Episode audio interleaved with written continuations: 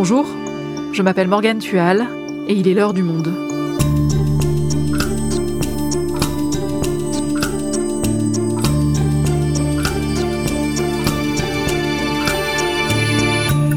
Aujourd'hui, ça va bientôt faire un an que les talibans ont pris le pouvoir en Afghanistan. Une fois l'onde de choc passée, à quoi ressemble désormais la vie dans le pays?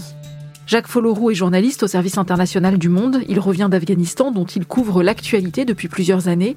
Il nous décrit comment les talibans gouvernent le pays au quotidien et l'impact de leur politique sur la société afghane qui connaît actuellement une des pires crises humanitaires de son histoire. En Afghanistan, un an après la prise de pouvoir des talibans, un épisode produit par Cyrielle Bedu, réalisation Florentin Baume.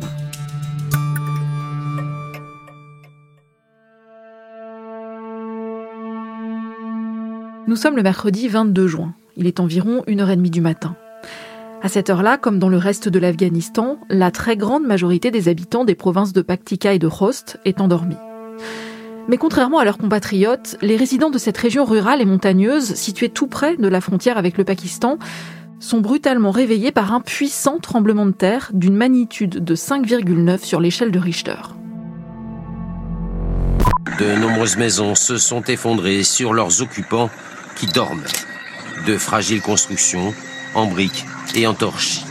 Armés de leur seule bonne volonté, les habitants tentent de retrouver des survivants. Au petit matin, après l'arrivée sur place d'un maigre dispositif de secours et de quelques journalistes, l'ampleur du drame se dessine.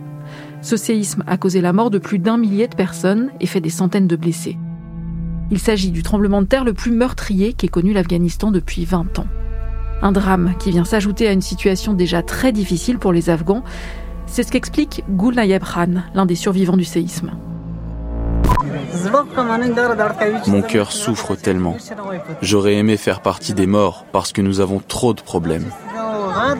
Dernièrement, des membres de ma famille sont morts lors de bombardements et maintenant, alors que nous reconstruisions notre maison, elle est détruite par le tremblement de terre. Je n'arrête pas de me dire que j'aurais aimé être parmi les morts. Nous les Afghans, nous sommes confrontés à tous les malheurs qu'on puisse imaginer. Car l'Afghanistan subit déjà une crise humanitaire. Le pays ne cesse de sombrer dans la misère et la famine. Les répercussions du séisme seront une épreuve de plus pour les talibans qui ont pris le pouvoir par la force en août 2021 et qui révèlent chaque jour un peu plus leur incapacité à gérer les affaires du pays.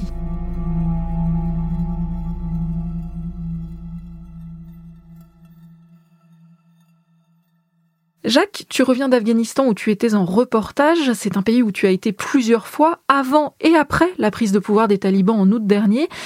Est-ce qu'en arrivant là-bas dernièrement, ce pays, tu l'as trouvé changé par rapport à il y a un an? Je pense que la première chose euh, qui frappe, c'est que Contrairement à l'image qu'on peut avoir d'ailleurs à l'extérieur de l'Afghanistan, c'est que le pays a retrouvé la sécurité, c'est-à-dire qu'aujourd'hui, on peut se rendre euh, dans n'importe quel euh, endroit du pays euh, sans craindre pour sa sécurité. les seuls attentats aujourd'hui, c'est visent ponctuellement ces problèmes entre Daesh et, et, talibans. Mais pour celui qui a connu le pays avant la chute du précédent régime, ce qui frappe, c'est cette sécurité retrouvée. Par ailleurs, j'ai envie de dire que même s'il s'agit tout de même d'un des pays les plus pauvres au monde, et ce depuis des années, on a quand même un sentiment d'aggravation encore de la situation. Et c'est visuel, notamment par le nombre de mendiants et d'enfants qui mendient, euh, notamment euh, à Kaboul.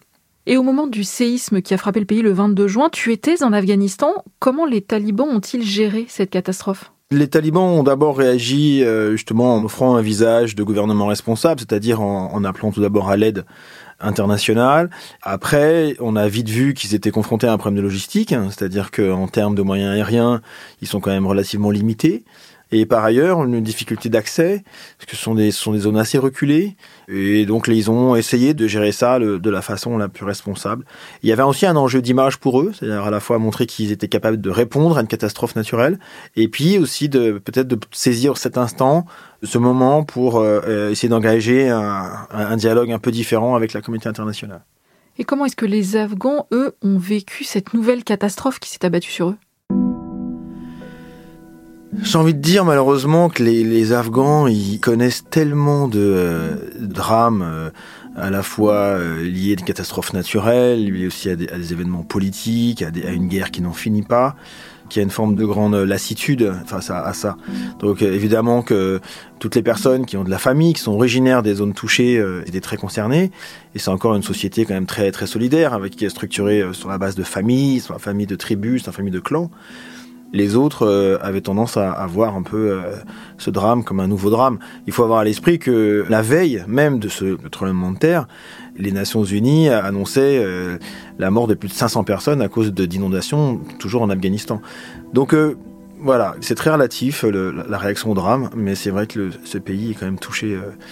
Euh, des fois, on a un peu l'impression que c'est un pays maudit. Eux-mêmes, des fois, le pensent également.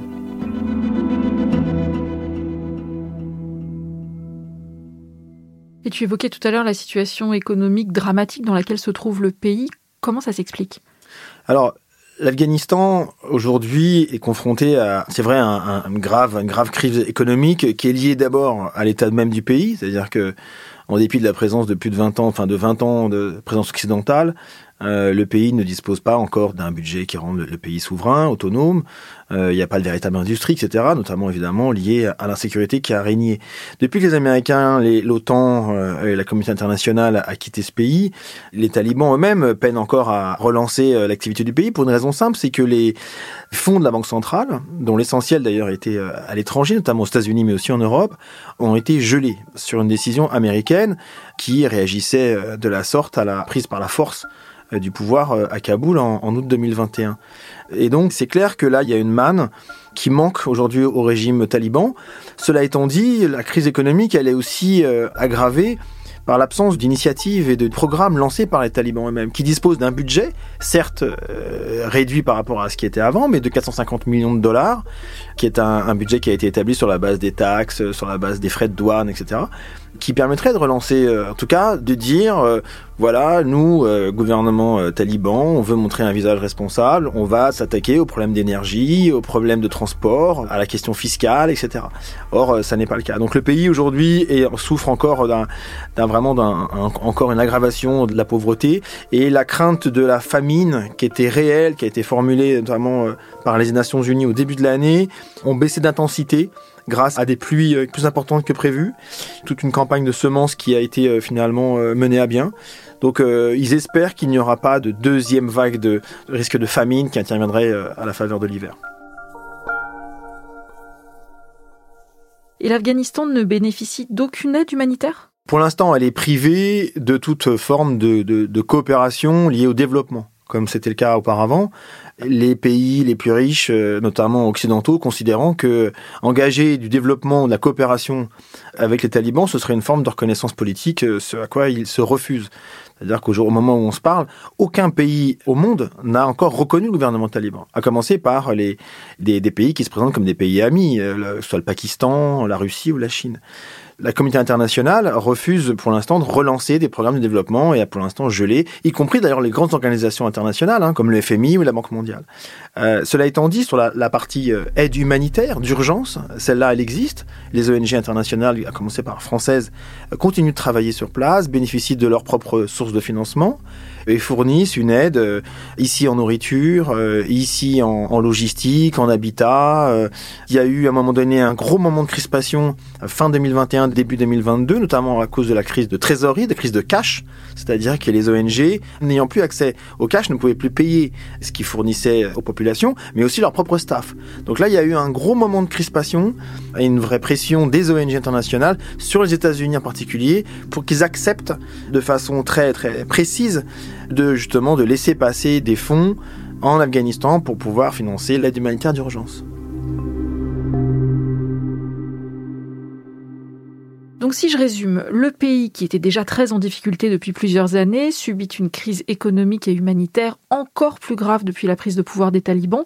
C'était le 15 août dernier, ça va bientôt faire un an, ça avait suscité un énorme effroi chez beaucoup d'Afghans, mais aussi à l'international.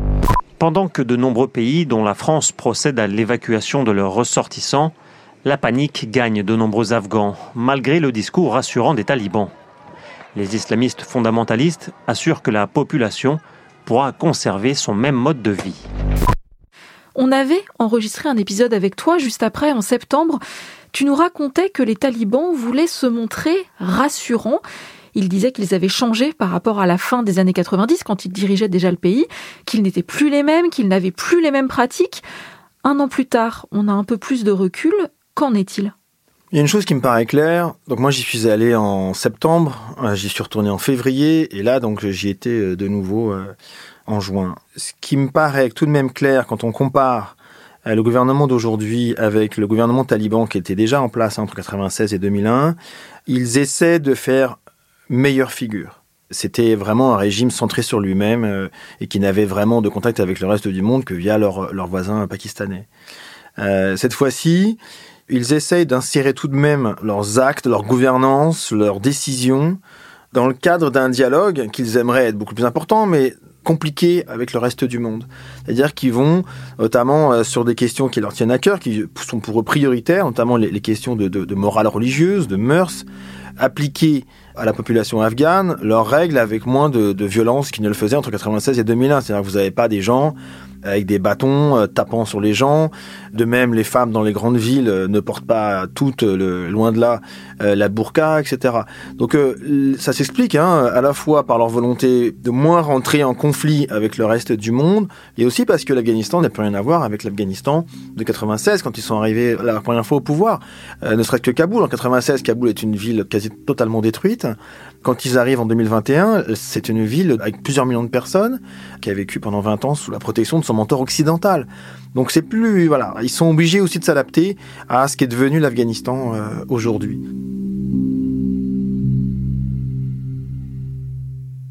Par ailleurs, euh, est-ce qu'aujourd'hui, fondamentalement, le régime taliban, sa nature profonde est différente de celle de 96 et 2001 Je ne le pense pas. Ça reste une théocratie euh, à l'Afghan. Ça veut dire que l'application de la charia est toujours au cœur de leur politique? C'est pour eux le, quasiment le pilier principal de leur, euh, de leur pouvoir, de leur gouvernance, de leur légitimité. Euh, ils disent qu'ils se sont battus pendant 20 ans pour deux choses. La première, pour libérer leur pays, et puis pour faire appliquer la charia. C'est clairement aujourd'hui même le, le seul véritable chantier sur lequel ils se sont investis, sur lequel ils ont, ils ont recréé leur, le ministère pour la promotion de la, vertu et la prévention du vice. C'est un ministère qui compte aujourd'hui entre 7000 euh, personnes, dont 6000 agents officiers sur le terrain, chargés de faire respecter justement cette charia. C'était même au cœur de leur gouvernance. Hein. Ça paraît dans un, le premier texte, euh, la première doctrine écrite qui a été publiée euh, fin mai, début, début juin, euh, par le, chef de la Cour suprême, avec une préfacée par le, leader suprême des talibans, le Mollah Aybatullah Khunzada, qui dit en substance que le, premier rôle du gouvernement n'est pas de s'occuper des affaires du peuple, mais de s'occuper de Dieu. En d'autres mots, c'est de dire que le rôle du gouvernement, il est de préparer les Afghans au cours de leur, vie sur Terre à être de bons musulmans pour préparer la vie après la mort.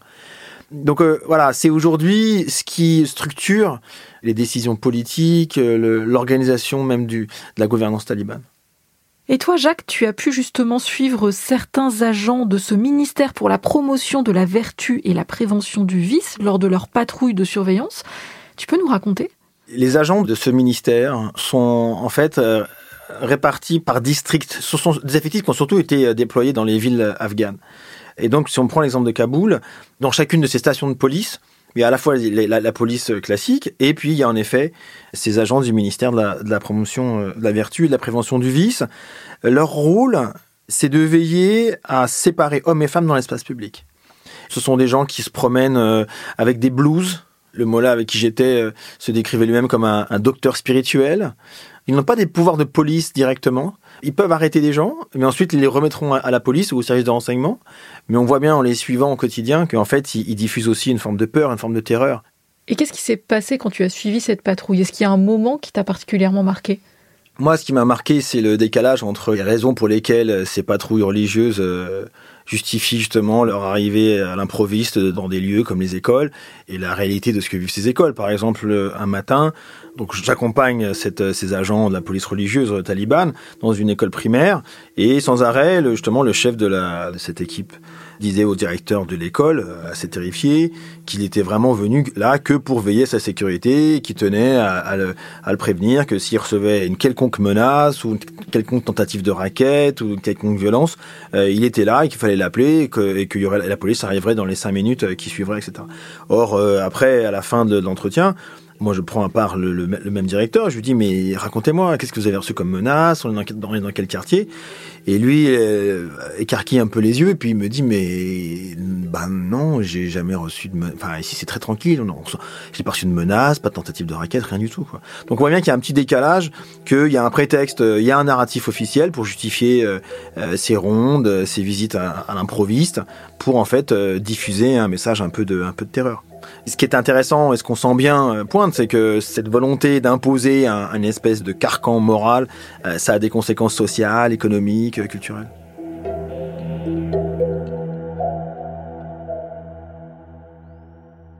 Et quelles sont les conséquences économiques, par exemple? Bah, il y a deux trois exemples où on voit bien que euh, euh, vouloir à, tout prix séparer hommes et femmes dans l'espace public, en fait, ça c'est pas bon pour le business. Par exemple, je vous prends un exemple. Euh, les, talibans ont édicté un, un, une règle qui veut que les hommes et les femmes ne peuvent plus se croiser dans les parcs publics librement comme ça. Ils ont défini un jour pour les femmes, un jour pour les hommes et un jour pour les familles. D'abord, ils ont, ils ont défini que le vendredi, qui est le jour de congé dans les pays musulmans, était réservé aux hommes.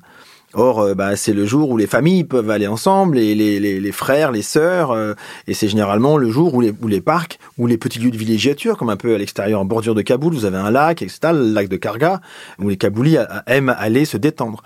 Et là, vous avez des restaurants, vous avez des commerces, etc. Et le jour, moi, où je vais les voir, et c'est un vendredi, il y avait quasiment personne. Et donc, en, en m'entretenant avec les commerçants, avec les restaurateurs, ils disent, bah, nous, c'est une perte sèche. C'est-à-dire que nous, on perd de l'argent. De même, les bus, ben, les chauffeurs de bus qui ne peuvent plus maintenant euh, transporter hommes et femmes ensemble, ils mettent plus de temps à remplir leur bus euh, et donc ils, perdent de l'argent. De même, les salles de mariage, il y a d'immenses salles de mariage à Kaboul où les Afghans aiment aller célébrer les unions. Avant que les talibans ne reviennent, il y avait 1000 à 1500 personnes invitées à chacun des mariages.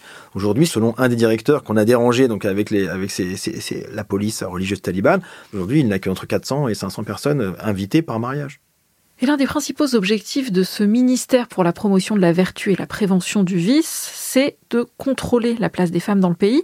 Ce sont donc elles qui subissent le plus durement les conséquences du retour des talibans.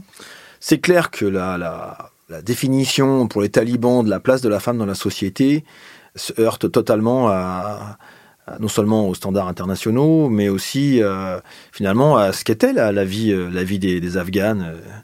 Il y a une volonté de mise sous tutelle il y a une volonté de la soustraire à toute forme de proximité avec les hommes, euh, que ce soit euh, au plus jeune âge, à partir de 10-12 ans, euh, évidemment ensuite adulte.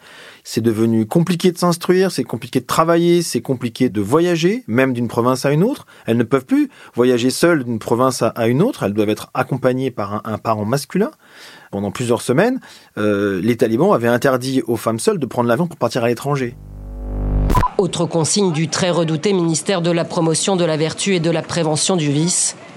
Les conducteurs peuvent accepter à bord de leur véhicule uniquement les femmes portant le voile islamique, sans plus de précision. Chasser le naturel, il revient au galop, dit l'adage. Malgré les promesses et des manifestations de femmes pour défendre leurs droits, l'étau se resserre toutes ces, toutes ces mesures, toutes ces annonces sont faites au nom d'un seul argument qui est de veiller à la sécurité des femmes. Et même ils vont loin, ils vont jusqu'à dire la femme est, notre bien le plus précieux, euh, il faut au contraire veiller à ce que ce soit qu'il y ait une protection absolue. Euh, donc la, la femme aujourd'hui est vraiment le, le, incarne vraiment le premier pôle de résistance à, à l'ordre taliban euh, qui s'est abattu sur l'Afghanistan. Et tu as parlé avec des femmes afghanes? Est-ce qu'il y a une rencontre qui t'a particulièrement marqué Alors c'est clair qu'aujourd'hui, si on veut euh, vraiment euh, sentir au plus près de ce que c'est euh, résister à une théocratie, à, de l'intégrisme, à une dictature et, à cet ordre taliban, ce sont les femmes qui l'expriment le mieux, pas les seules, hein, vous avez aussi des hommes, mais c'est vrai qu'il y a une rencontre que j'ai trouvée assez, assez éclairante. Euh, c'est dans le quartier chiite, à l'ouest de Kaboul, de Dashtebarchi. Et là, j'ai fait la, rencontre d'une jeune femme de, de, de, 27 ans, Rukaya Saï, qui est originaire de Bamiyan, au, centre de l'Afghanistan. Elle a deux enfants, elle, a été mariée à 17 ans et son mari est, mort euh, il y a deux ans.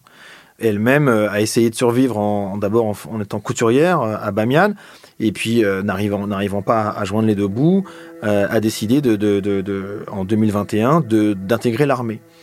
Or, euh, pas de chance, quand elle a terminé sa formation, c'était au cœur de l'été 2021, au moment où les talibans ont pris le pouvoir. Et aujourd'hui, cette, jeune femme euh, inscrit vraiment toute son existence dans la résistance à cette mise sous tutelle, à cet enfermement de la femme euh, en Afghanistan. Donc elle ne s'occupe pas simplement de son propre sort individuel, elle appartient aussi à un groupe de à peu près 200 femmes qui entendent résister, qui entendent porter un, un discours alternatif à celui des talibans et à montrer qu'au sein des talibans, tout le monde n'accepte pas cette rigueur.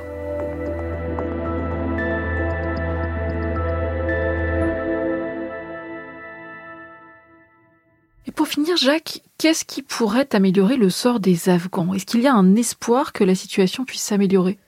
Moi, ce qui m'a frappé lors de ce dernier voyage, c'est tout de même le, quand on parle aussi bien dans les villes que dans les campagnes, c'est que les gens ont l'impression qu'ils n'attendent pas grand-chose des talibans. Même dans des zones, j'étais au fin fond du, Logar, qui est une, province voisine de Kaboul, mais qui demande quand même quelques heures, plusieurs heures de route. Et c'était vraiment une zone connue pour être un fief taliban, très taliban. Et en allant parler avec des instituteurs, euh, d'anciens chefs de village, etc., finalement, il y a un certain dédain, je trouve, pour euh, ce que c'est la gouvernance talibane, que ce soit au niveau national ou au niveau local. Mais quand moi, je leur, demande, mais qu'attendez-vous des talibans? Ils disent, mais on n'en entend rien, ils n'arrivent même pas à s'occuper d'eux-mêmes, à se nourrir.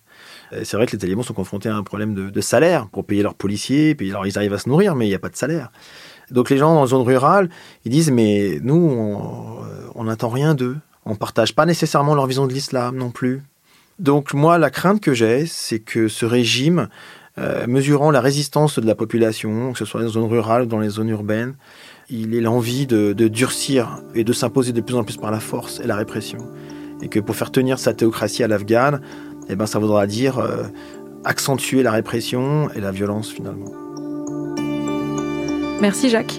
Merci Morgane.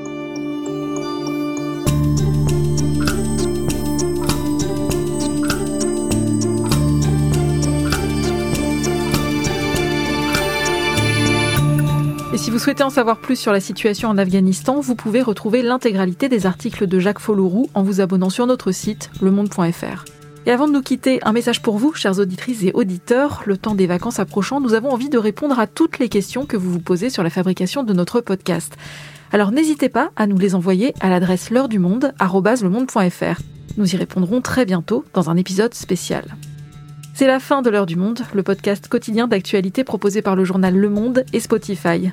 Pour ne rater aucun épisode, vous pouvez vous abonner gratuitement au podcast sur Spotify ou nous retrouver chaque jour sur le site et l'application lemonde.fr. L'heure du monde est publiée tous les matins du lundi au vendredi, mais demain c'est le 14 juillet, c'est férié. On se retrouve donc vendredi. À bientôt!